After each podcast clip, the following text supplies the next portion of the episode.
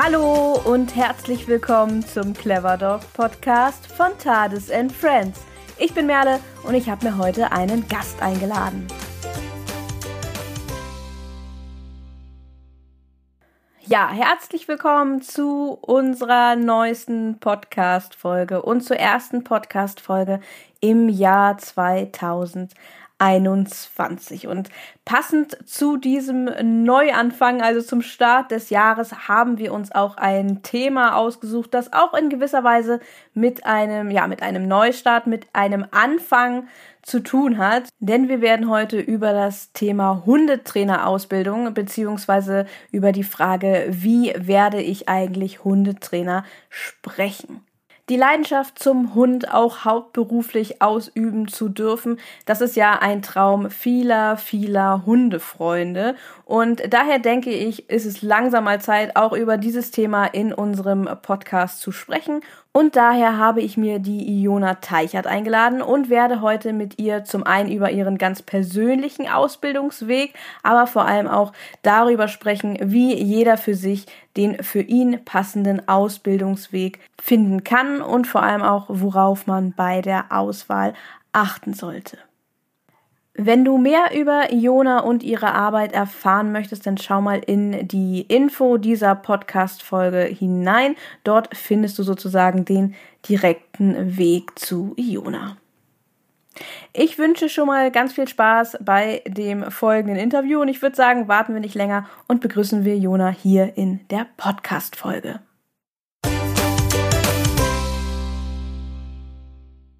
Hallo Jona, herzlich willkommen im Clever Dog Podcast. Schön, dass du da bist. Hallo Merle, danke, dass du mich eingeladen hast. Ich freue mich auch mal in einem Podcast zu Gast zu sein. Eine ganz neue Erfahrung für mich. Ja, sehr, sehr gerne. Ich bin froh, dass du heute hier bist. Ähm, wie bereits angekündigt, wird es hier und heute ein wenig um das Thema Aus- und Weiterbildung ähm, von Hundetrainern bzw. Hundetrainerinnen gehen.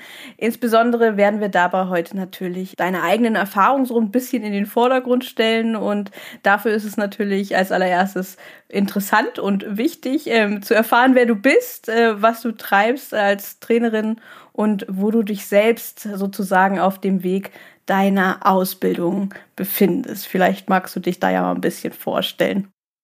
Ja, also ich bin aktuell Kynologiestudentin ähm, bei Canis. Da studiere ich jetzt im zweiten Jahr und wir haben insgesamt drei Jahre. Parallel dazu arbeite ich aber schon in einer Hundeschule ähm, in Frankfurt in einem tollen Trainerteam, mit denen ich sehr gerne zusammenarbeite, von denen ich auch viel schon gelernt habe und immer noch lernen darf. Und ähm, da leite ich vor allem Welpengruppen an, Junghundegruppen, mache aber auch Einzeltrainings in den aller, also in ganz verschiedenen Bereichen und ähm, das ist ziemlich spannend, eine schöne Ergänzung auch zum Studium, dass man im Studium schon immer wieder Theorieeinflüsse hat, die einen neu inspirieren, die man dann auch direkt mit in die Praxis reinnehmen kann.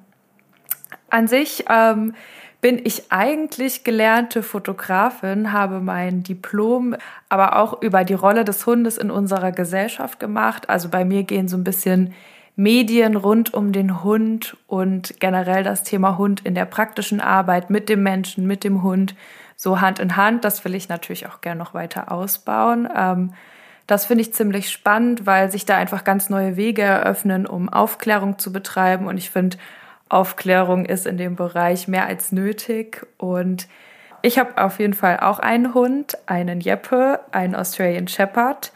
Rüden, der noch recht jung ist, von dem ich auch schon viel lernen konnte und der auch viel von mir lernen muss. Und ähm, dazu habe ich noch einen Familienhund, der leider nicht bei mir lebt, weil die Eltern ihn nicht mehr rausrücken, den ich aber auch überwiegend erzogen habe. Ähm, ein kleiner Bodengo Portugies Terrier Mischling aus dem Ausland. Cooler Typ und äh, der heißt Kiko. Generell ähm, bevor ich mit Hunden angefangen habe und Kiko irgendwie so in mein Leben gepurzelt ist, äh, war ich vor allem im Horsemanship aktiv. Also habe mit Pferden gearbeitet, vor allem viel in der Bodenarbeit, habe mich da auch viel weitergebildet, also diverse Bücher verschlungen und aus allen möglichen Richtungen in der Pferdeszene das so aufgesogen, was ich interessant fand. Das heißt, auch da schon geguckt, mich vor nichts verschlossen, sag ich mal, sondern gesagt habe, da ist ein Punkt aus dem Dressurreiten, aus dem Westernreiten ähm, und eben aus dem Horsemanship von verschiedenen Ansätzen, die ich gut fand. Und das habe ich mir so ein bisschen zusammengebastelt. Hatte da auch eine ganz tolle Reitlehrerin, die das so vorgelebt hat. Und diese Arbeit ähm, in der direkten Kommunikation mit dem Tier, da wollte ich mehr von und dann ist es aber der Hund geworden und nicht das Pferd. Das war irgendwie ein bisschen besser umsetzbarer im Alltag und Kiko hat mich dazu inspiriert, als er damals bei mir ankam, mich dem Thema Hund zu öffnen. Ja, das so zu mir. Ich hoffe, das gibt euch einen kleinen Einblick ähm, darüber, wer ich so bin. Ja, ich glaube auch nicht nur einen kleinen Einblick, sondern ähm, das ist sogar, ich glaube, dadurch wird einem sehr verständlich, wieso dein Weg seinen Lauf genommen hat. Und ja, ich würde sagen, wir steigen jetzt direkt mal so ein bisschen in das Thema ein, ähm, denn wir wollen jetzt ja ein bisschen deine Erfahrungen sozusagen für die anderen weitergeben. Mhm. Und ein so zentraler Punkt direkt vor Beginn, wenn ähm, sich damit auseinandergesetzt wird, vielleicht die Trainerlaufbahn einzuschlagen, ist ja häufig so der Paragraph 11 der Begriff, der den meisten zunächst irgendwie, ähm, sage ich jetzt mal, entgegenfällt, sozusagen die rechtliche Hürde, die man unbedingt überwinden muss, um seiner Arbeit dann auch professionell nachgehen zu dürfen. Und vielleicht reißen wir das zunächst einmal so ein bisschen an und erklären mal kurz, was das eigentlich bedeutet und ähm, was es auch nicht bedeutet. Mhm. Gerne, ja. Ich glaube, das ist sehr wichtig, äh, weil über diesen Paragraph entstehen immer tausend Fragen und es ist nicht leicht, darüber einen Durchblick zu gewinnen. Ja, absolut nicht. Also ich glaube, das können wir jetzt auch nicht so super, super ausführlich hier ähm, behandeln, aber einfach mal einen kurzen Einblick zu geben. Wer gewerbsmäßig Hunde Dritte ausbilden möchte oder andere, also Halter und Halterinnen von Hunden, dazu anleiten möchte, ähm, ihre Hunde auszubilden, der braucht hierzu halt eben eine behördliche Erlaubnis. Und die Grundlage hierfür ist äh, der bekannte Paragraph 11 des Tierschutzgesetzes. Das war noch nicht immer so, also dass eine ähm, behördliche Erlaubnis notwendig war. Ich glaube, das ist jetzt so seit 2013, 2014, dass ähm, diese Regel gilt. Und die behördliche Erlaubnis, also die Erlaubnis, ähm, das machen zu dürfen, wird erteilt, wenn entsprechende fachliche Kenntnisse und Fähigkeiten vorhanden sind, beziehungsweise nachgewiesen werden können das ist ganz entscheidender Punkt, denn ganz wichtig ist dabei zu wissen, dass der genaue Ablauf, wie dieser genaue Nachweis der, ähm, der Kenntnisse, der Fähigkeiten oder der Berufserfahrung aussieht, das ist nicht einheitlich geregelt, denn ähm, die Behörden der unterschiedlichen Bundesländer, also die Veterinärbehörden, die dafür zuständig sind, die können zu großen, zu großen Teilen können sie den Ablauf dieser Nachweisprüfung ähm, ja, selbst gestalten. Und das führt halt dazu, dass das wirklich von jedem Bundesland zu jedem Bundesland sich halt total unterscheidet. Und das führt auch zu großer, großer Verwirrung in der Welt der Hundetrainer und in der Welt der Leute, die gerne Hundetrainer werden möchten. Und deshalb vielleicht noch ein bisschen näher etwas dazu. Der Nachweis der Sachkunde, von dem ich eben gesprochen habe, den kann man zum einen bei einigen Behörden durch den Nachweis vorheriger Ausbildung oder bestimmter oder eine Tätigkeit schon länger als Hundetrainer ähm, nachweisen. Ähm, allerdings ist auch hier wieder nicht ganz genau geklärt, welche Ausbildungen denn anerkannt werden dürfen mhm. oder welche anerkannt werden können und welche nicht oder was für Nachweise eigentlich genau erbracht werden müssen. Und das ist halt ziemlich undurchsichtig ähm, und kann wirklich sich auch wieder extrem unterscheiden von Bundesland zu Bundesland. Ähm, mal so als Beispiel, in manchen Bundesländern ähm, braucht man zum Beispiel, um sich das anerkennen zu lassen, braucht man eine Ausbildung, ähm, die äh, von der IHK anerkannt ist. Das gibt's, die gibt's dann zum Beispiel in Niedersachsen und in Schleswig-Holstein. Und in anderen Bundesländern werden zum Beispiel auch andere Ausbildungen und Berufserfahrungen anerkannt. Und egal in welchem Bundesland, wenn denn diese Sachkunde irgendwie nicht nachgewiesen werden kann, dann läuft es häufig darauf hinaus, dass man ein sogenanntes äh, Fachgespräch führen muss, das aber wiederum auch ganz unterschiedlich aussehen kann. Das heißt, ähm, eine Theorieprüfung sozusagen und eine Praxisprüfung, die ähm, eben auch überhaupt nicht einheitlich geregelt ist. Ja, wenn ich da gerade reinkrätschen darf, man ja, kann das, also was ich jetzt gehört habe, wenn ihr da draußen mehr Infos habt, dann schreibt gerne, aber man kann sich es, glaube ich, ein bisschen so vorstellen wie beim Führerschein, dass die erste Prüfung, die Sachkundeprüfung, so ein Test ist, wo man wirklich Multiple Choice oder ich weiß nicht, Single Choice, glaube ich, sogar Antworten hat, ähm, die man ankreuzen muss. Und da werden so erstmal so die Basics halt abgefragt. Ähm, zu allen möglichen Themen, die auch in diversen Hundetrainerausbildungen vorhanden sind. Also sowas wie Rassenkunde und so ein paar grundsätzliche Sachen, Tierschutzgesetz, sowas. Ähm, und danach, wenn man so diese Prüfung bestanden hat, also die Sachkunde bestanden hat, dann vergeht noch mal Zeit und dann kommt man zu einem Fachgespräch, wie das auch immer aussieht, ob es jetzt eine theoretische und eine praktische Prüfung ist, ob man irgendwelche Videos guckt, wo man was analysiert, ob man eigene Kunden sogar mitbringen darf oder eigene Kundenhunde. Ähm, das ist sehr unterschiedlich und da bei dieser zweiten Prüfung ist dann auch ein, ähm, ja, ein Hundetrainer aus dem Kreis oder ein Verhaltensberater aus dem Kreis, der diese Prüfung abnehmen darf, ähm, anwesend.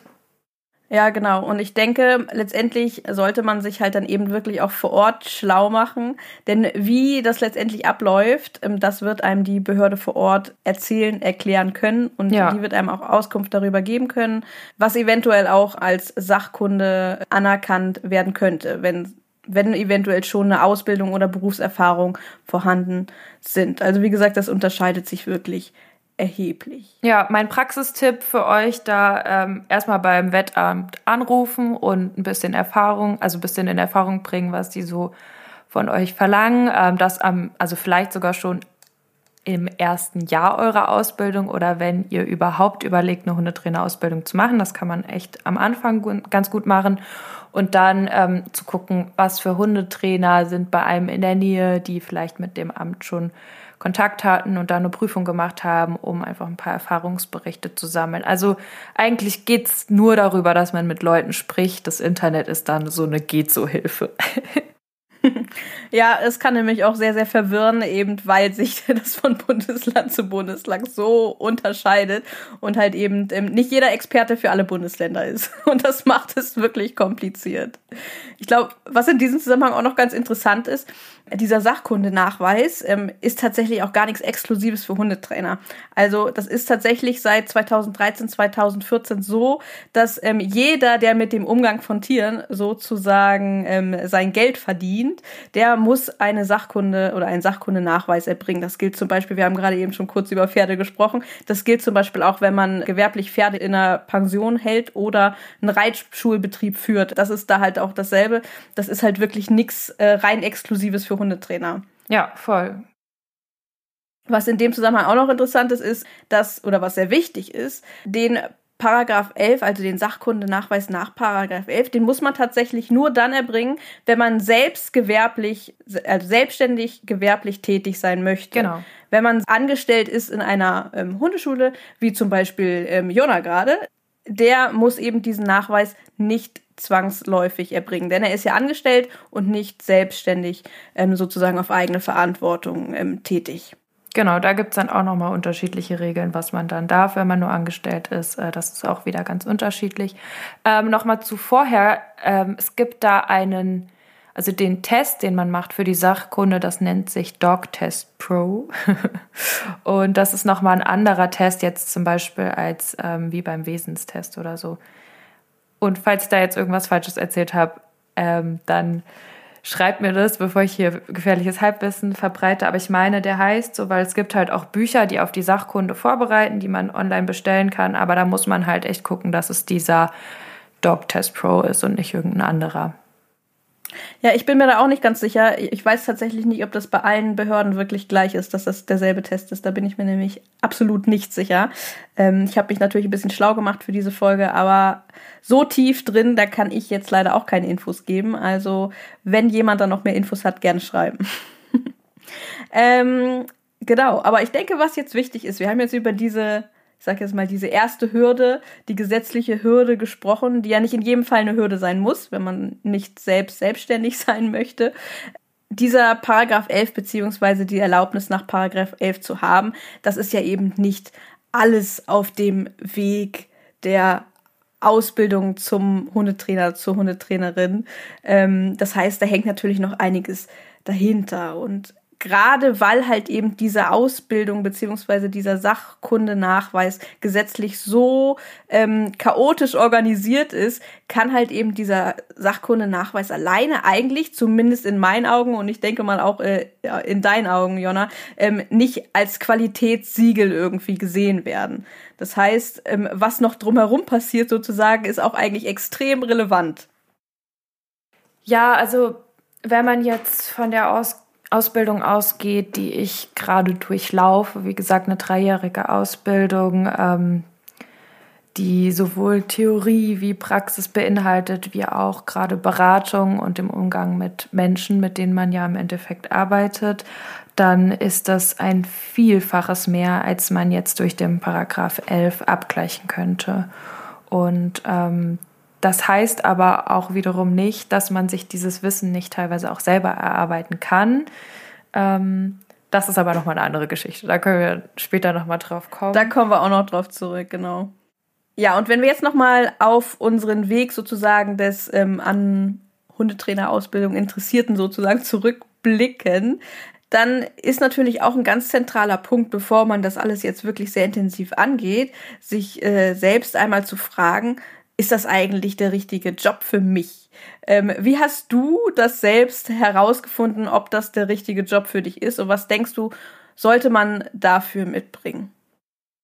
Wie habe ich das rausgefunden? Was sollte man dafür mitbringen? Ähm, wie habe ich das rausgefunden? Also generell arbeite ich gerne mit Menschen. So, das ist der erste Punkt. Ich komme aus einer Familie von Pädagogen, so, also Sozialarbeitern sozusagen, die ähm, immer mit Menschen gearbeitet haben, mit Kindern. Und ähm, das ist so ein Weg, den ich auch irgendwie mitgenommen habe. Und ich wollte aber nicht mit Kindern arbeiten ähm, und das nachmachen, sondern bei mir waren auch dann immer noch so dieses Ding durch die Pferdegeschichte eben mit den mit Tieren was zu machen und vor allem über das Tier auch dem Menschen was beibringen zu können. Ähm, so ein bisschen eine Mischung. Und deswegen war das so ein, so ein Schnittpunkt der Beruf für mich, da mit dem Tier arbeiten zu können. Und Hunde mag ich besonders gerne, weil sie einfach so nah am Menschen dran sind. Und da vor allem aber, also ich begreife den Hundetrainerberuf als sozialen Beruf, der ähm, auch im sozialen Bereich wahnsinnig viele Herausforderungen beinhaltet, auf die ich Lust hatte. Und ähm, was war die zweite Frage? Was du denkst, was man dafür mitbringen muss. Du hast ja zum Beispiel gerade eben auch schon angesprochen, ähm, dass es Arbeit mit Menschen ist. Das ist ja auch was, was vielleicht der eine oder andere gar nicht so in den Fokus stellt. Ähm, aber die Arbeit mit Menschen macht ja wirklich auch einen riesengroßen Punkt aus. Ja, also als Hundetrainer, finde ich, muss man echt ähm, in verschiedenen Bereichen ein bisschen was mitbringen. Klar, das mit den Menschen habe ich angesprochen. Ich glaube, das ist auch jedem bewusst. Auch die Kommunikationsfähigkeit gehört da sicherlich dazu.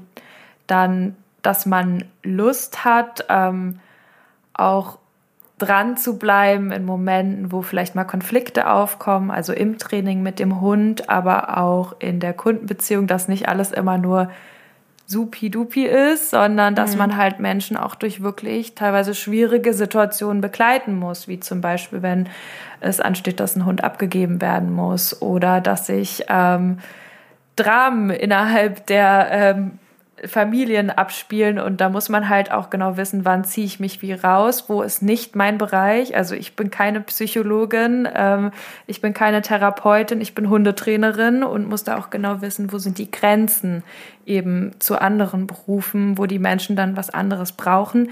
Trotzdem ist das Thema Hund natürlich ein sehr persönliches Thema und neben diesen Fähigkeiten, den Menschen betreffend, braucht man natürlich einfach Lust, draußen mit Tieren zu arbeiten und auch lange draußen zu sein. Gerade haben wir Winter und ähm, ja, wenn ich dann Samstag und Sonntagmorgen früh aufstehe, raus muss und dann erstmal zwei Stunden Welpen hintereinander habe, dann nochmal einen Junghundekurs und danach drei Einzelstunden dazwischen noch mit meinem eigenen Hund ein bisschen was übe, dann kann das schon ganz schön kalt werden. Und ähm, das muss man halt auch wollen. Also da Bock zu haben, draußen zu sein, das ist halt nicht immer nur schön in der Natur zu sein, ähm, wenn es halt mega kalt ist und äh, man dann mehrere Stunden ohne Toilette in der Kälte Gespräch nach Gespräch abarbeitet. Das äh, ist manchmal auch echt ähm, ein Knochenjob dann in dem Moment.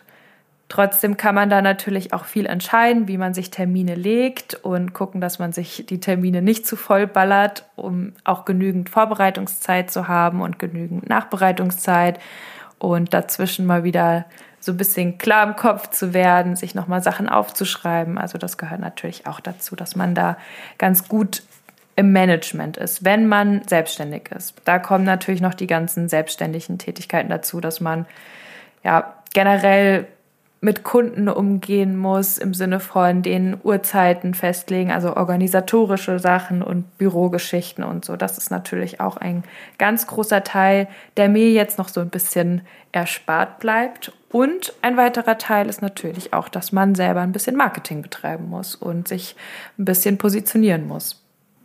Ja, definitiv, definitiv. Ähm, ja, ich bin, also da fällt mir aber noch ein bisschen was ein.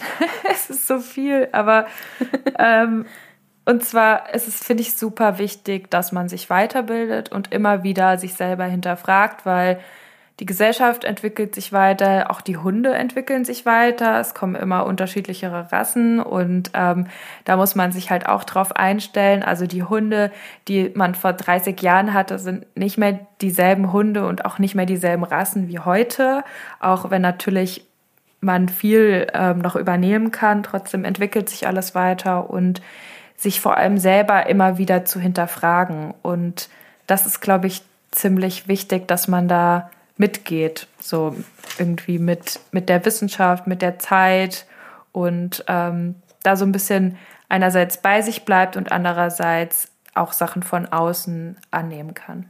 Ja. Und auch vor allem bereit ist dazu, ne? Ja. Ja. Also ich bin ja weder Hundetrainerin noch habe ich es vor, eine zu werden.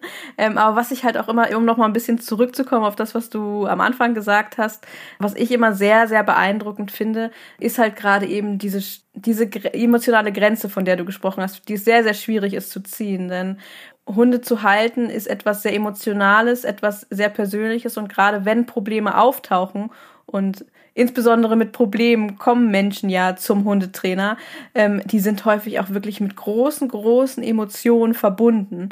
Ähm, häufig auf einem extrem hohen Stresslevel. Ähm, das kenne ich ja auch selbst.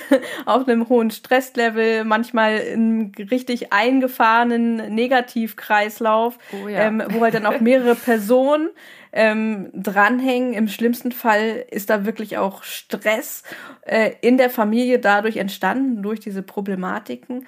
Und ich bin dann immer wieder sehr, sehr beeindruckt. Ähm, ich kenne ja mittlerweile auch einige Hundetrainer, wie ruhig und ähm, mit was für einem Einfühlungsvermögen da ähm, vorgegangen wird, weil ich denke, das ist letztendlich auch einfach so ein Schlüssel zum Erfolg und das finde ich wirklich sehr, sehr beeindruckend und ich glaube, das ist halt auch etwas, ähm, was man sich bewusst machen muss, dass es nicht immer einfach wird, ähm, mit diesen ganzen Emotionen auch ähm, umzugehen.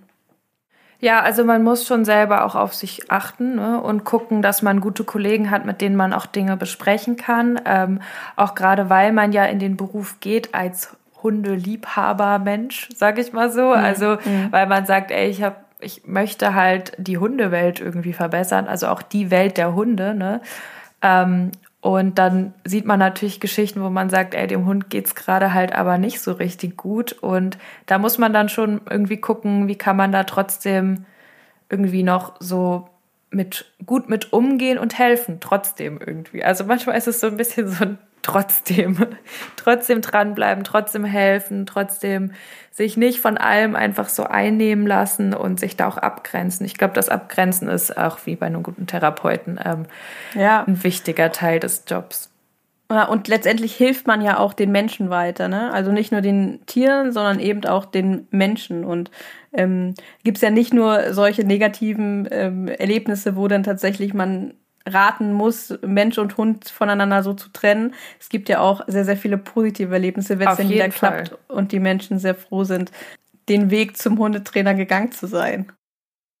Ja, und auch das Grundgefühl, also wenn ich eine Welpengruppe habe, klar ist es manchmal frustrierend, wenn die alle so äh, ihre Welpen noch so knutschig finden und dann gar nicht so dolle zuhören manchmal oder total überfordert sind. Ähm, aber man sieht trotzdem immer irgendwie die Entwicklung. Wenn die dann in der ersten Stunde noch vollkommen aufgelöst sind und tausend Fragen haben und in der dritten Stunde schon total cool dastehen mit ihrem Welpi und sagen, ja, nee, ich habe heute eigentlich keine Frage, wir können ruhig direkt mit Übungen starten oder mit dem Welpenspiel. Das ist schon toll und ich erzähle einfach gerne leidenschaftlich Dinge, wo ich weiß, wenn diese Info, die also wenn diese Info einmal an die Leute rausgeht ähm, und die die irgendwie so ein bisschen beherzigen, dann habe ich hier echt was im Leben dieses Hundes vielleicht für die nächsten 15 Jahre bewirkt. Das wäre schön.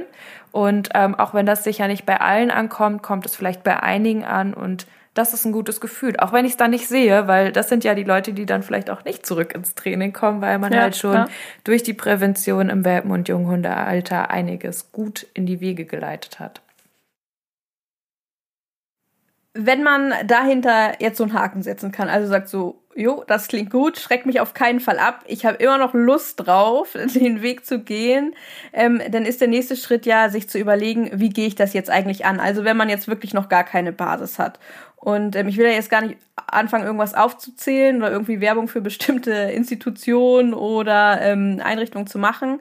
Ähm, mit so eine seine Hundetrainerkarriere kann man sozusagen an ganz unterschiedlichen Startpunkten starten und man kann diverse Wege gehen, ob jetzt nur eine Laufbahn in einem Verein zu starten, sich als Praktikant oder Trainee oder wie man es auch nennen möchte, bei einem etablierten Hundetrainer sozusagen mitzulaufen, ähm, oder wie du vorhin auch schon angesprochen hast, sich sein Wissen größtenteils autodidaktisch zu erarbeiten, unterschiedliche Fortbildungen sich selbst zusammenzustellen, bei diversen Fachmenschen ähm, zu lernen und von unterschiedlichen etwas mitzunehmen, ähm, um auch Praxis zu bekommen oder eben bei Ausbildungsinstituten, Akademien zu absolvieren, ob das jetzt von, ähm, wie, wie in deinem Fall ist, ähm, halt eben ähm, eine Ausbildung ähm, die ähm, sehr viel Wert auf Wissenschaft auch äh, legt, ähm, zu absolvieren oder bei einem Ausbildungsinstitut von einem bekannten ähm, Fernsehmenschen, sage ich es mal so, oder ähm, ja Akteuren, die auf Social Media viel Werbung machen. Es gibt ja wirklich unterschiedlichste ähm,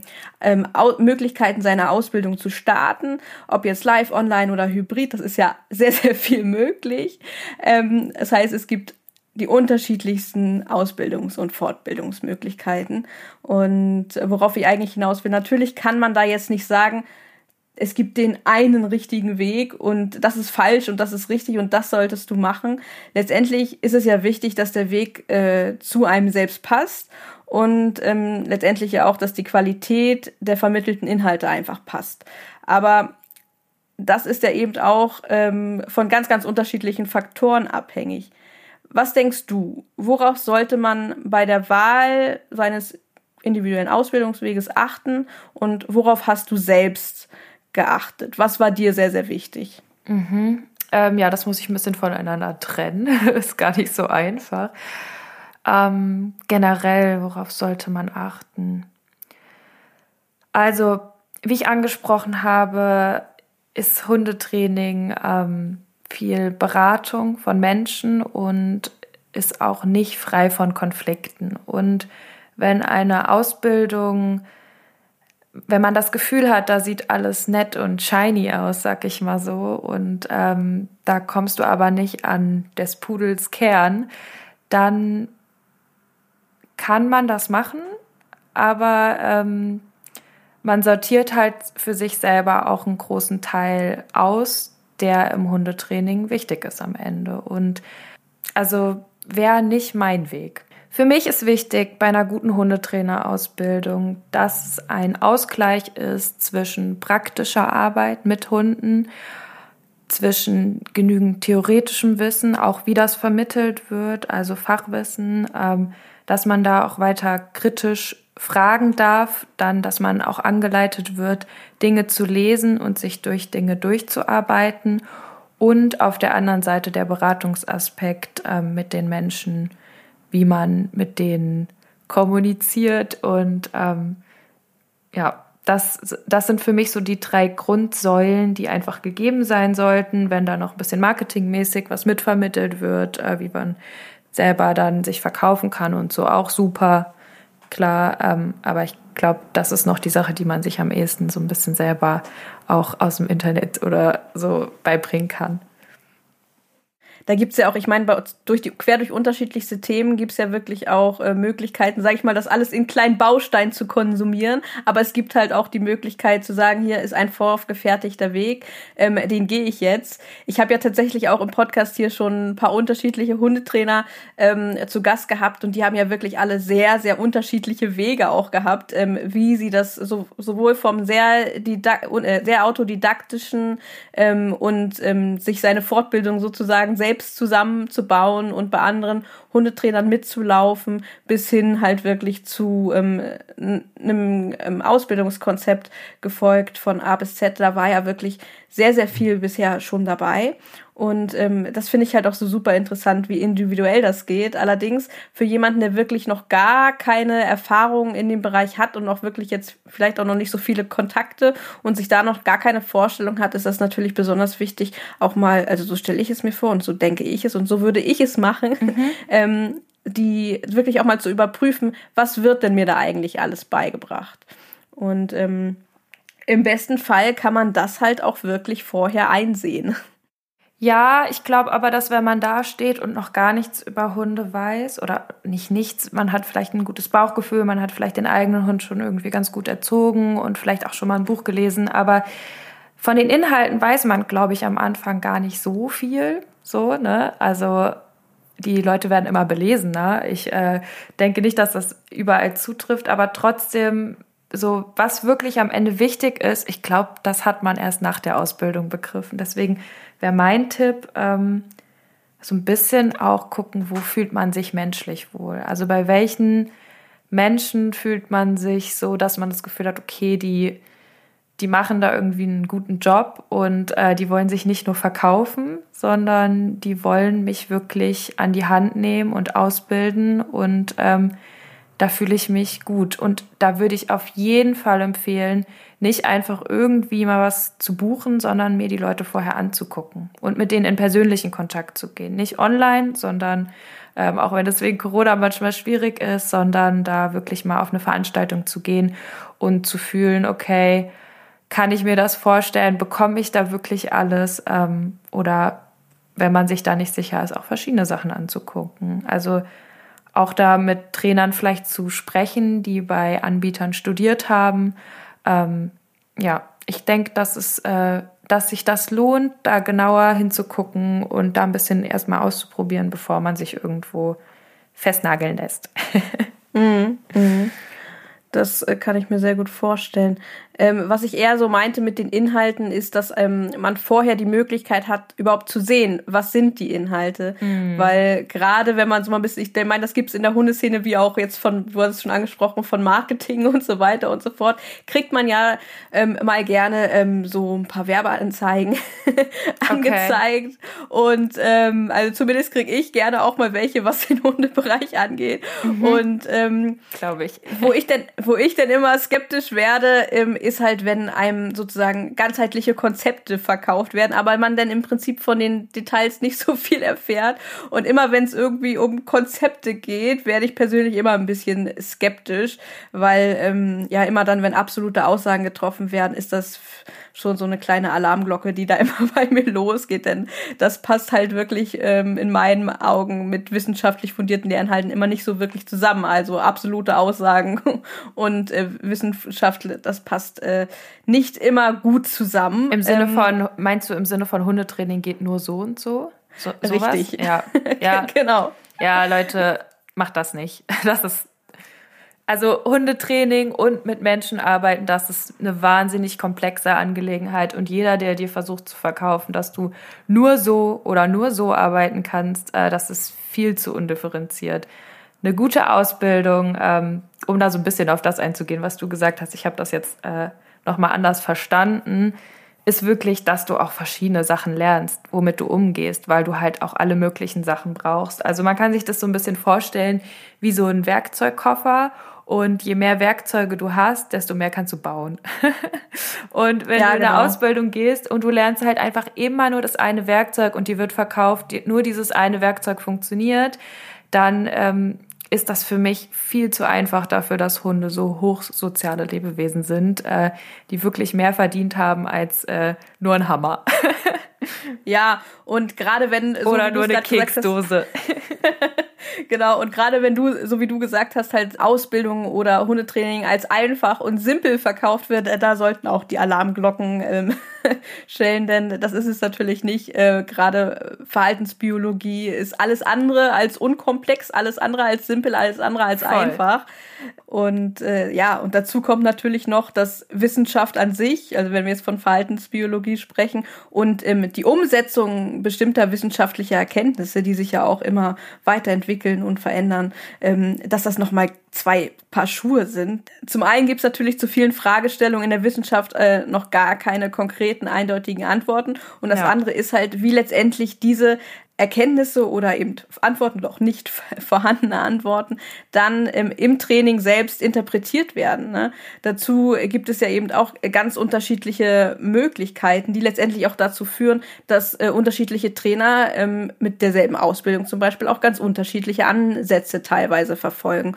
Und ähm, das macht dann auch wieder diese Individualität total aus. Und das finde ich auch sehr, sehr, sehr spannend. Also was ich wichtig finde, ist, wenn man sich eine Ausbildung aussucht, ähm, dass man die Leute hinterfragen darf.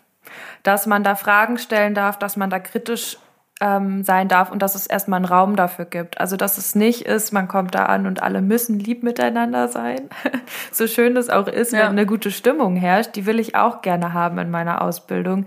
Da ähm, habe ich auch Lust drauf, dass ich mich mit den Leuten gut verstehe und man einen schönen Austausch hat. Aber zum Austausch gehört auch zu sein, mal sagen zu dürfen, ja, warum eigentlich? Wieso denn? Äh, kann ich da mehr zu wissen? Und dann sollten dir halt auch Dozenten imstande sein zu sagen, ja, kannst du, finde ich gut, dass du nachfragst, äh, können wir gerne nochmal genauer angucken, weil man muss sich selber damit auseinandersetzen, um es zu verinnerlichen und um es auch so Kunden weitergeben zu können. Also klar erzähle ich meinen Kunden nicht alles, äh, was ich im Studium lerne, sondern ich kann das dann nochmal so in Beispiele verpacken, dass die das gut mitnehmen können. Aber ich möchte trotzdem nicht meinen Kunden irgendwas erklären, mach das, mach das, mach das, sondern ich möchte, dass die wissen, warum sie was machen und dass sie nicht einfach irgendwas stupide nacheifern. So, das ist totaler Quatsch. Die sollen, ähm, die wollen ihre Hunde in der Regel auch verstehen und ich finde, da haben sie auch ein Recht drauf, ihre Hunde besser verstehen zu lernen.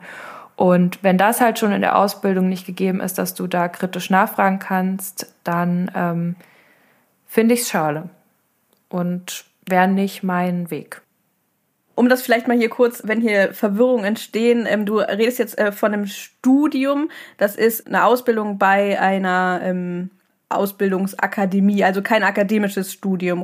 Genau, ja. Also ähm, das ist eine Hundetrainerausbildung, die ich mache, eine dreijährige Hundetrainerausbildung, die sich aber Studium nennt. Du hast theoretische Veranstaltungen wie praktische Veranstaltungen und du musst halt wirklich im Eigenstudium, sag ich mal, ziemlich viel auch Inhalte durcharbeiten. Also Skripte gibt es innerhalb des Studiums.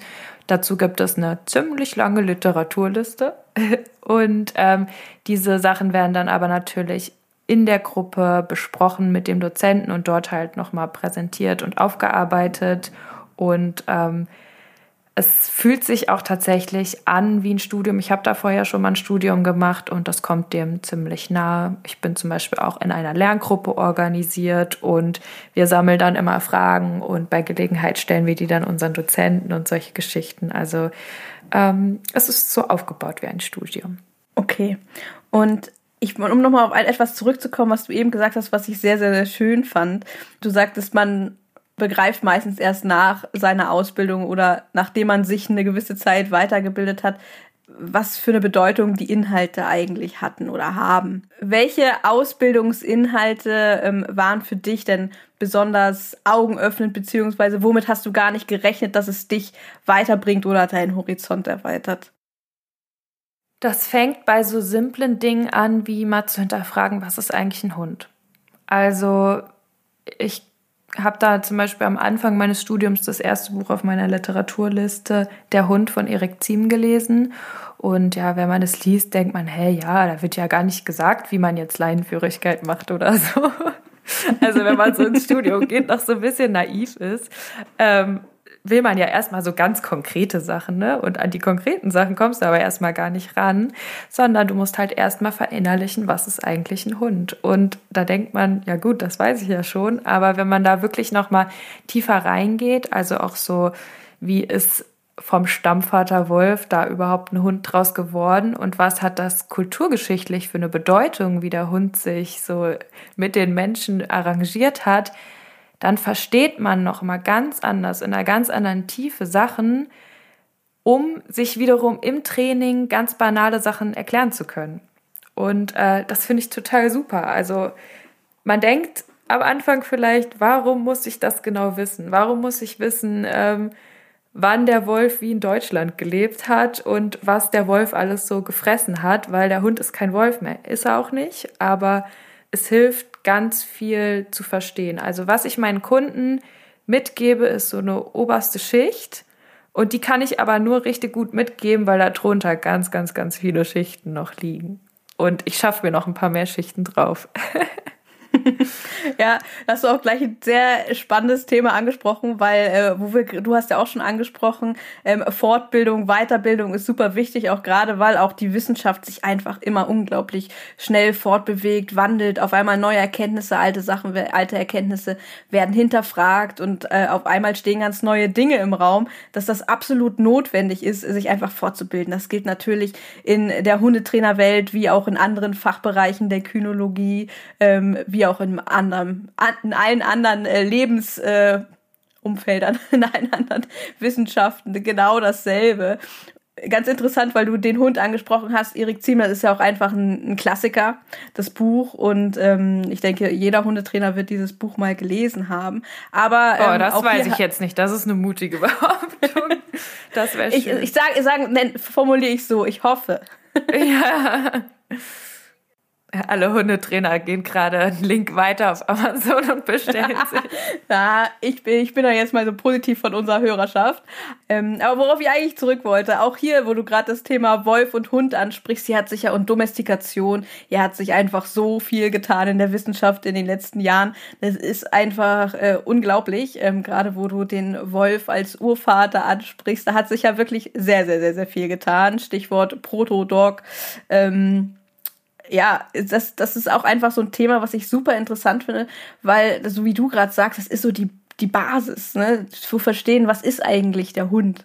Die Basis und, ist ja, äh, einen Wolf zu verstehen und ein bisschen den Menschen zu verstehen und die Kultur des Menschen zu verstehen. Und dann kann man mal ein bisschen anfangen, den Hund zu verstehen, weil der Hund setzt sich ganz komisch zusammen aus diesen zwei Sachen so. Also der hat ganz viele Einflüsse von beidem, ist irgendwie noch ein Tier, aber super nah am Menschen dran und ja, das macht es, das macht die ganze Geschichte so dolle kompliziert. Ja, total. Und gerade weil diese Basis eben, also Hund, Mensch, äh, auch Wolf und die Geschichte, wie der Hund letztendlich Hund geworden ist und wie Hund und Mensch zusammengekommen sind, da ist auch einfach noch lange nicht alles wirklich bis ins letzte Detail geklärt und das macht es halt eben noch spannender, weil gerade diese Basis sich auch noch so am, ähm, sag ich mal, so am Fortschreiten ist. Da gibt's immer mehr zu lernen, auch in den nächsten Jahrzehnten mit Sicherheit. Ja, ich freue äh, mich auf neue Thema. Erkenntnisse. Ist cool. Ja. ja. Äh, es ist wirklich super, super spannend und finde ich ganz interessant, dass du das Thema gewählt hast, das hervorzuheben, weil es ist ein klasse Beispiel dafür, dass man sich einfach immer fortbilden muss und einfach am Ball bleiben muss, weil selbst solche Dinge, wo man sagt, ja, ist doch klar, sind halt nicht immer absolut klar und nicht immer und für die Ewigkeit. Nee, auch also Verhalten ähm, differenziert zu erklären, nicht zu sagen, ey, der Mensch ist schuld oder zu sagen, ähm, ja, das liegt alles an der Genetik. Nee, es ist halt echt viel komplizierter, eine Verhaltensweise als Trainer zu erklären. Und je nachdem, wie man das halt beschreibt, kann man halt auch verschieden mit dem Menschen in der Beratung ähm, was auslösen. Ne? Und dessen muss man sich bewusst sein und das auch rüberbringen den Menschen gegenüber. Einen wichtigen Punkt, den ich auch noch finde, ist, ähm, wenn man sich wo entscheidet zu studieren, ist es trotzdem toll, andere Sachen anzugucken. Also gerade auch Bücher zu lesen, die man vielleicht doof findet. Weil wenn man da so drin ist, dann kann man ja auch mit der Zeit Bücher auseinandernehmen oder Fernsehsendungen oder Instagram-Beiträge. Dann kann man die nehmen und sagen, okay, ich gucke mir das kritisch an und ich suche mir da vielleicht sogar Punkte raus, die ich ganz gut finde. Und ganz, ganz viel anderes wandert in meinen imaginären Mülleimer. Und dazu aufgerufen zu sein, nach außen zu gucken und nicht nur im inneren Kreis zu bleiben, finde ich auch eine ganz gute Geschichte. ja, das finde ich auch super, super wichtig. Das gilt ja wie für alles andere auch. Ähm, sich weiterbilden und kritisch zu bleiben, ist das absolute A und O und das gilt einfach für alle Lebensbereiche letztendlich. Und ähm, über den Tellerrand hinaus zu schauen, hinaus zu blicken, gehört da in meinen Augen definitiv dazu, ist total wichtig.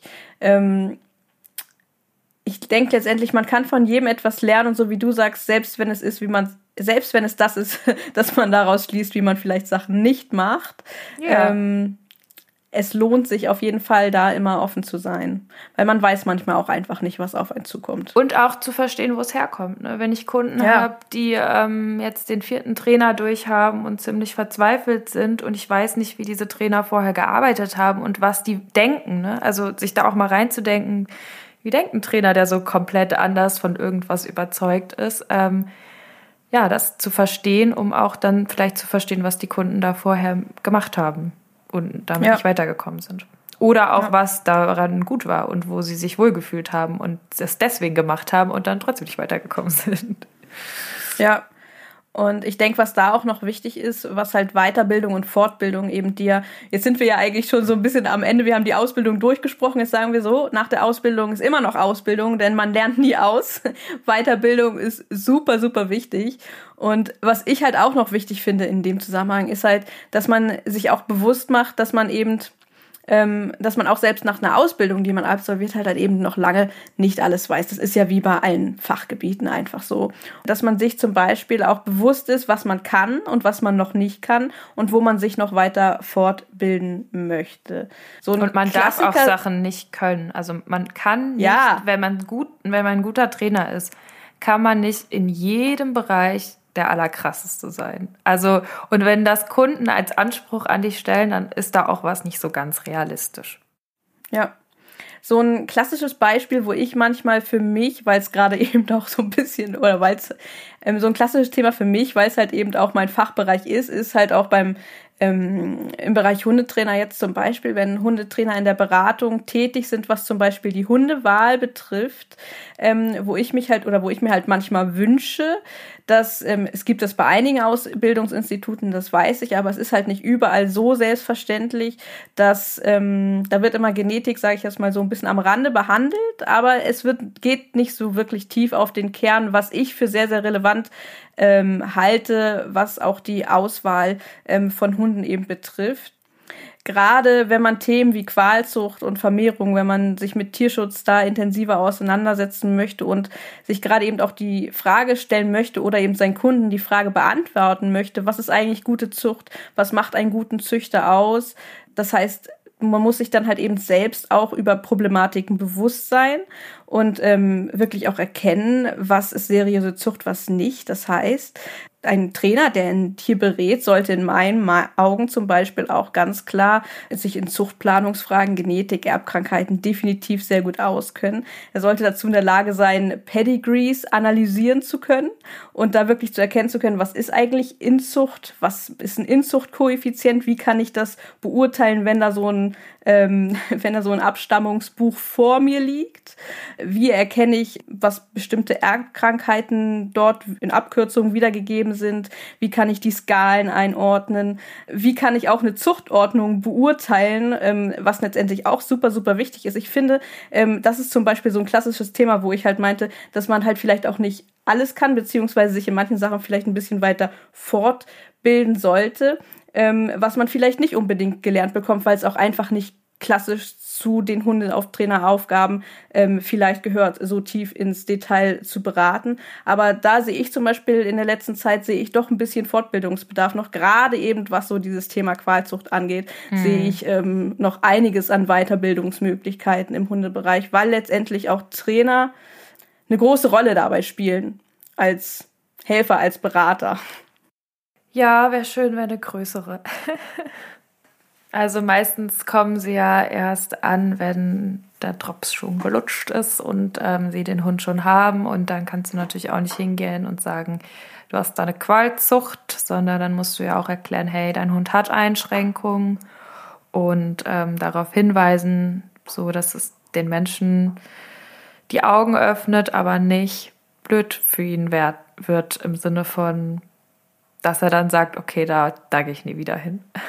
Also das ist ein sehr sensibles Thema, da zu beraten und ähm, da auch zu differenzieren. Ich, ich mag den Hund wahrscheinlich trotzdem gerne. Ich mag den Menschen auch trotzdem gerne und trotzdem finde ich es total blöd, dass der ähm, sich für diese Rasse entschieden hat. Ähm, ja, die doch ziemlich eingeschränkt ist und wahrscheinlich ein ziemlich heftiges Leben haben wird, wenn es dann an die Operationen und den ganzen Kram geht und der Mensch vor allem auch darunter leiden wird.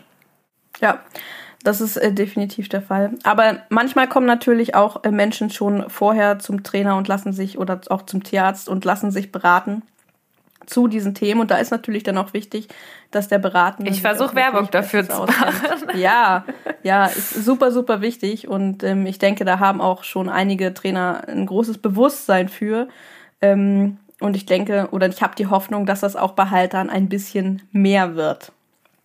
Sich ja, auch beraten so zu lassen. Es ist so absurd, wenn du dir andere Sachen kaufst, ne? Oder wenn du einen Partner auswählst.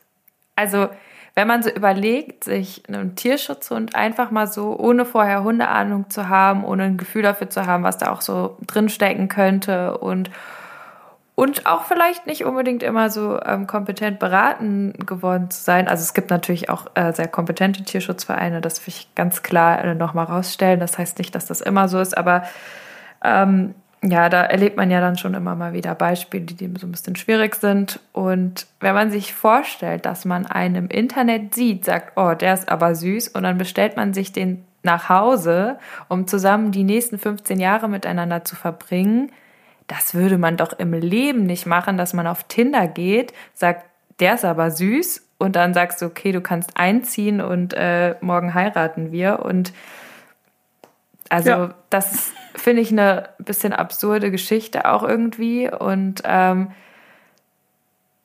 dann geht es halt auch manchmal nicht gut, ne?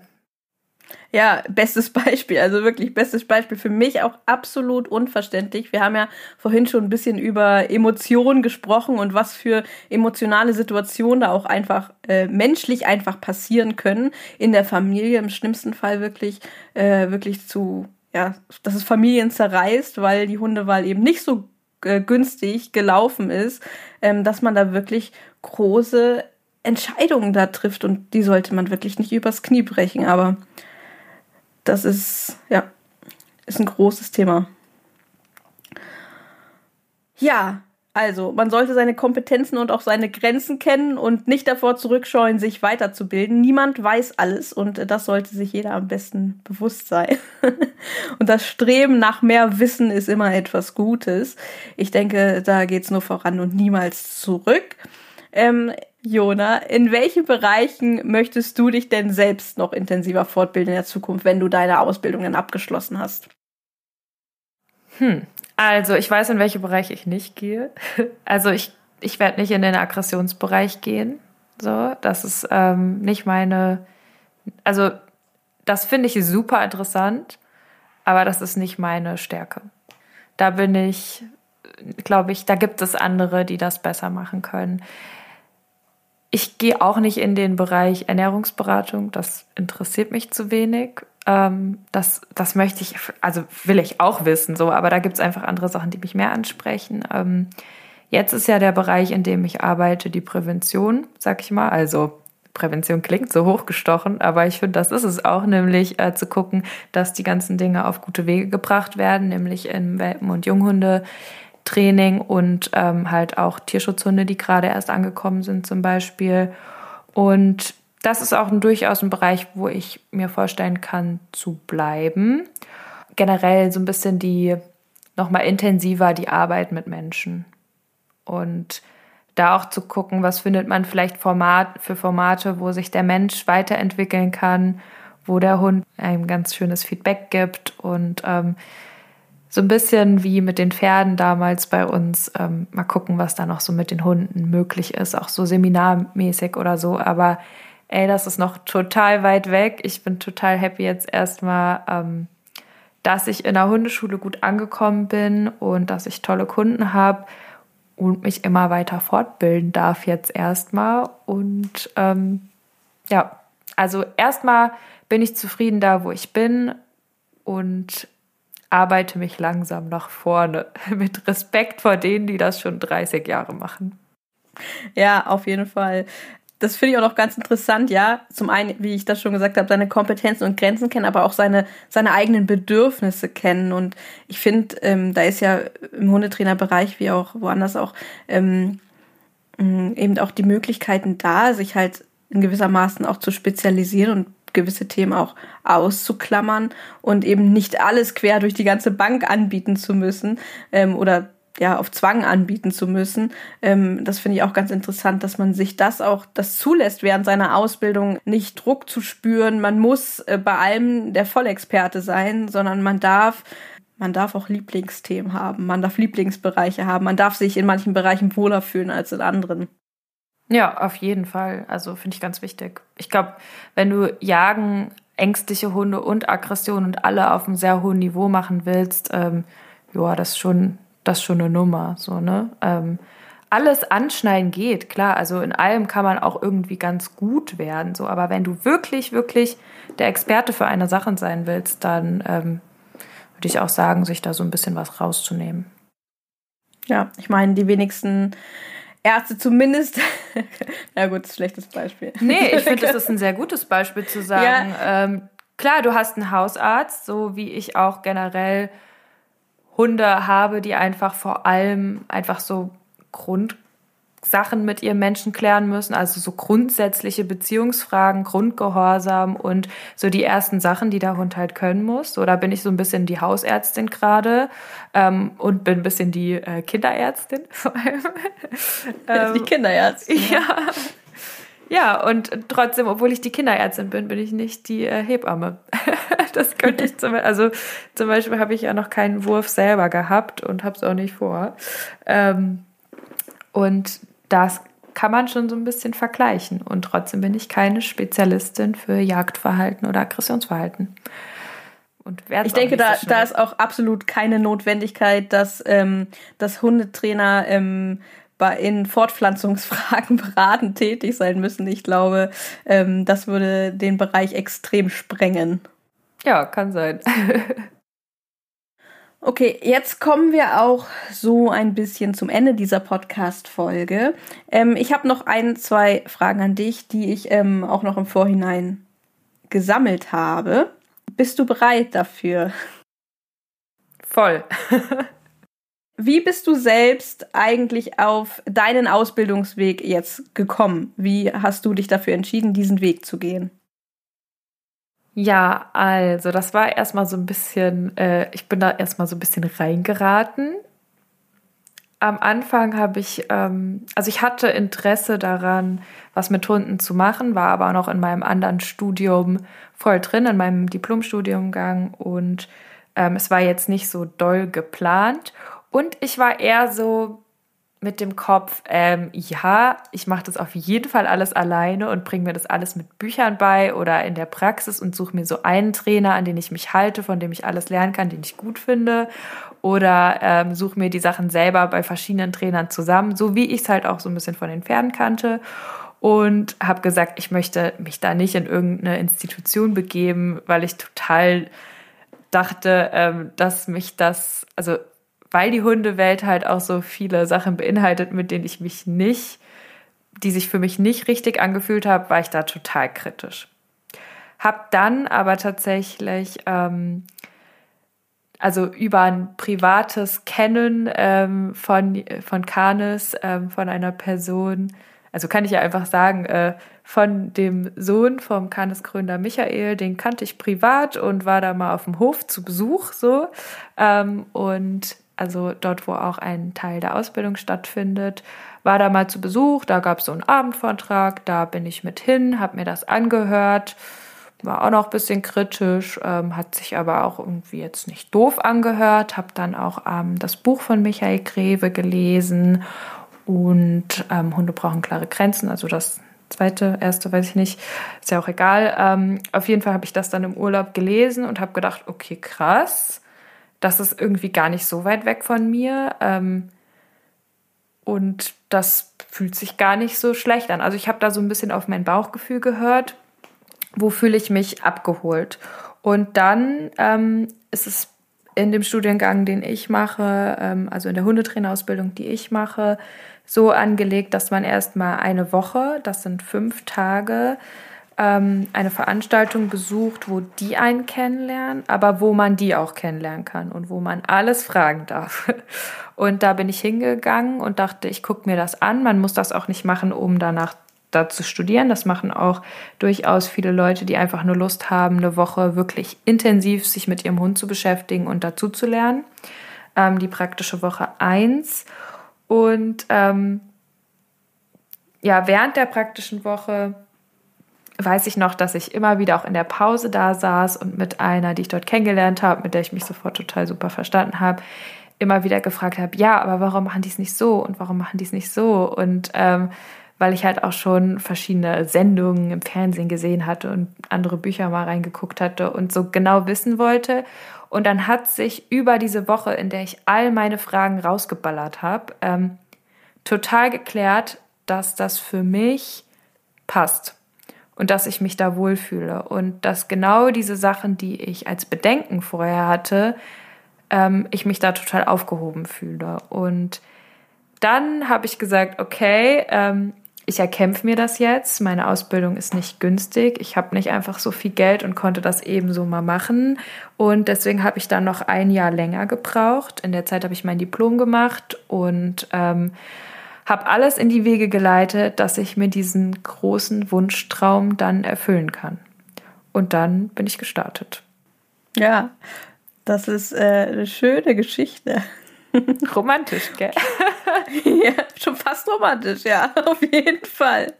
Ähm, das ist ja nochmal so ein ganz passendes Beispiel dafür, dass es auch einfach ähm, menschlich total passen muss, dass man sich da wirklich Voll. wohlfühlt. Nicht nur, weil man zum Teil ja auch wirklich viel ähm, ja, monetäre Mittel reinsteckt, dass es ja auch nicht günstig ist, häufig, ähm, aber eben auch, weil man auch sehr viel Zeit und ähm, ja, sehr viel Arbeit, sehr viel Energie, auch positive Energie natürlich auch zum größten Teil da auch einfach hineinsteckt.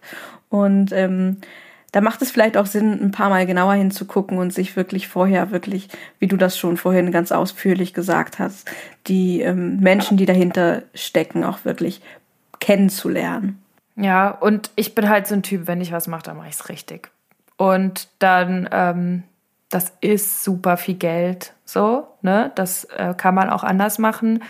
Aber ich investiere dann das Geld, ähm, was ich mir auch dann erarbeite in der Zeit und dann halt drei Jahre mal ein bisschen äh, Dollar zurückstecke und äh, lieber da rein, als dass ich nachher sage, hey, ich bin da jetzt vielleicht durch so eine halb garre Geschichte durchgegangen und habe aber im Nachhinein das Gefühl, ich bin eigentlich nicht wirklich gut ausgebildet und muss jetzt noch alle möglichen Veranstaltungen woanders nachholen. Und das lohnt sich dann für mich halt auch nicht. Also entweder ich mache es richtig oder nee. Ja, aber ich denke, da gibt es auch ganz andere Typen, ne? Also es gibt doch wirklich Ey, total. Ähm, Menschen, das muss man nicht machen wie ich, voll nicht. Genau. Also ich bin da so und ähm, für mich ist das das Richtige, für jemand anderen kann was anderes richtig sein. Genau. Wenn man das Gefühl hat, ähm, es gefällt einem mehr, wirklich direkt von Anfang an unterschiedliche Dinge, sich unterschiedlichste Dinge und unterschiedlichste Konzepte, unterschiedlichste Trainer sich wirklich von Anfang an vor Augen zu führen und sich seine Fortbildung und seine Weiterbildung wirklich selbst zusammenzubauen. Wenn man sich das zutraut, wenn man vielleicht schon ein bisschen länger in der Welt der Hunde unterwegs ist, dann ähm, macht das vielleicht für einen mehr Sinn, denn es gibt ja unterschiedlichste Lerntypen auch einfach. Ne? Es gibt ja auch Menschen, die wirklich sehr, sehr viel und gerne autodidaktisch lernen und ähm, sich dann das Wissen sozusagen holen, das sie gerade benötigen. Aber es gibt einfach ganz, ganz unterschiedliche Typen, was das einfach angeht. Und da muss man einfach für sich selbst herausfinden, was das Richtige ist. Und ich meine, ähm, ja, wenn man jetzt so eine große Ausbildung startet wie du und dann so nach ein paar Monaten denkt, ach, das war jetzt die falsche Entscheidung, ist das vielleicht nicht so gut.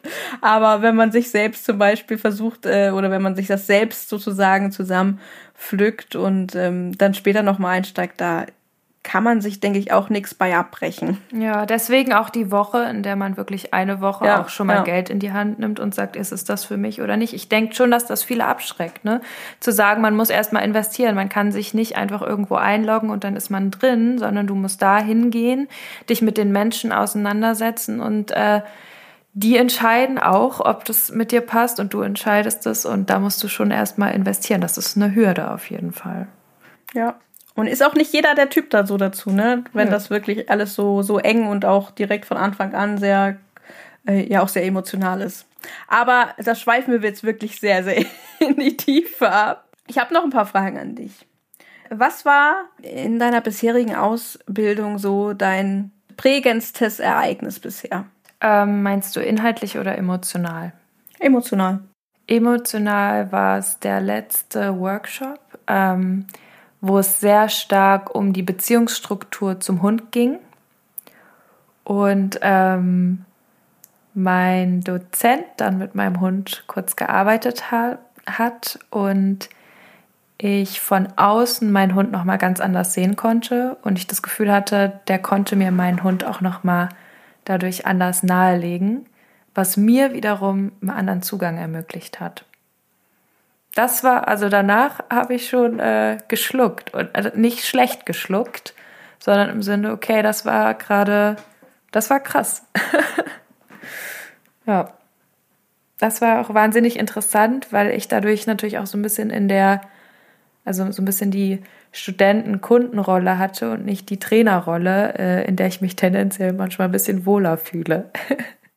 das klingt nach einem wirklich prägenden Erlebnis, der ähm, ja vielleicht auch äh, eine entscheidende Rolle auf dem zukünftigen Weg spielen wird. Ist ja manchmal so mit solchen Ereignissen. Ähm, und was war dein ähm, inhaltlich prägendstes äh, Ereignis? So einen gewissen Eureka-Moment, wo du dachtest, ah, jetzt habe ich's. Ähm, inhaltlich das prägendste Erlebnis. Ich glaube, das war immer, wenn klar geworden ist, dass es komplexer ist, als ich vorher gedacht habe. Zum Beispiel, ähm, ich will jetzt nicht anfangen mit, äh, mit Begriffen um mich zu werfen, aber als ich verstanden habe, was partielle Verstärkung ist, das war also das war wichtig. So, das könnte ich sagen. Ähm, und sonst wo ganz klar wurde, wann man bei einem Hund was anlernt und wann man Sachen aber auch durchsetzt. Das war auch eine wichtige inhaltliche Erkenntnis. So, da sind wir aber sehr in der Praxis. Jetzt so ganz aus der Theorie gesprochen, ähm, ja, schon wie man wie man Verhalten auf verschiedenen Ebenen erklären kann. Das hatte ich vorhin schon mal so ein bisschen als Beispiel. Das ist, äh, das ist so ein schöner Übertrag in die Praxis, wo man in der Theorie sich Sachen anguckt. Das finde ich gut. Also man merkt für diejenigen, die ähm, mit dem Gedanken spielen, ähm, den Hundetrainer oder die Hundetrainerlaufbahn zu gehen. Da kommt einiges auf euch zu. Lasst euch darauf ein. Ähm, und ganz zum Abschluss habe ich noch eine Frage gestellt bekommen. Die ist jetzt wahrscheinlich wieder ein bisschen sch schwierig, weil man sich da kurz und knapp fassen soll. Deine drei Tipps für alle, die sich überlegen, Hundetrainer zu werden. Mein erster Tipp wäre, in eine Hundeschule zu gehen die einem zusagt, wo man sich wohlfühlt, vielleicht auch in mehrere und zu fragen, also zu sagen, hey, mich interessiert der Beruf, kann ich da mal mitlaufen oder so und ähm, da ins Gespräch zu kommen, vielleicht mit Hundetrainern und sich es in der Praxis anzugucken, weil das Theoretische, wie es so klingt, ist schon nochmal was anderes, als wenn du dann das wirklich machst. Ich glaube, das ist bei jedem Beruf so, oder also ist jetzt nicht Special Hundetrainer oder so. Das wäre mein erster Tipp. Ähm, der zweite Tipp ist, sich vorher nicht verrückt zu machen, dass man schon irgendwas können muss. Also der eigene Hund muss nicht gut ausgebildet sein und man muss sich nicht beweisen, dass man schon irgendwas dolle kann, sondern man darf noch keine Ahnung haben, ähm, kann sich aber vielleicht selber hinterfragen, ob man grundsätzlich Lust hat, sich da durchzuarbeiten. Und der dritte Tipp wäre, sich auf die wissenschaftlichen Sachen, ähm, sei es jetzt Verhalten, sei es Evolutionsthemen, Genetik, was auch immer, ähm, kynologische Grundlagen, Stammvater Wolf, generell Wölfe, Hunde, Geschichte, Kulturgeschichte des Hundes, sich darauf einzulassen, ähm, auch wenn man nicht wirklich merkt, wofür das gut ist und so ein bisschen so ein Vertrauen zu haben, dass wenn man in einer guten Ausbildungsstätte an die Hand genommen wird, sich am Ende oder vielleicht auch schon in der Mitte stückweise alles irgendwie wieder zusammenbaut. Das sind schöne Schlussworte. Ja, und so sind wir eben auch schon am Ende unserer Podcast-Folge. Ähm, Jona, ich danke dir, dass du zu Gast warst und uns wirklich auch so einen persönlichen Einblick in deine Erfahrung aus deiner eigenen Ausbildung gegeben hast, die ja immer noch im Gange ist. Und ich hoffe, wir konnten dem einen oder anderen ähm, damit vielleicht ein bisschen auf die Sprünge helfen, sagen wir es mal so. Ja, das, das hoffe ich auch. Danke dir, dass du da warst. Ja, danke, dass du mich eingeladen hast äh, in diese Reihe von verschiedenen Leuten, wo ich mich freue, ähm, ja, da dabei sein zu dürfen. Wir hoffen, dass dir diese Folge genauso viel Freude bereitet hat wie Iona und mir. Und wenn dem so ist, dann freuen wir uns natürlich, wenn du diese Freude zum Beispiel auf Social Media teilst und natürlich uns gerne auch verlinkst, damit wir das auch wirklich mitbekommen. Also at Tals and Friends beziehungsweise at Iona und die Hunde. Alle Informationen zu unseren Profilen findest du auch in der Beschreibung dieser Podcast-Folge. Und wenn dir diese Folge gefallen hat, dann freuen wir uns natürlich auch über eine Bewertung auf dem Podcast-Anbieter, wo du diese Folge gehört hast, insofern dies denn möglich ist. In den nächsten Wochen und Monaten folgen ganz, ganz tolle, spannende Themen und ganz, ganz tolle Gäste, auf die ich mich schon wirklich sehr, sehr freue. Das Jahr 2021 wird also mindestens genauso spannend wie das Jahr 2020 weitergehen und ich freue mich wirklich ähm, auf alles, was noch kommt und ich freue mich vor allem, wenn du auch dann wieder mit dabei bist.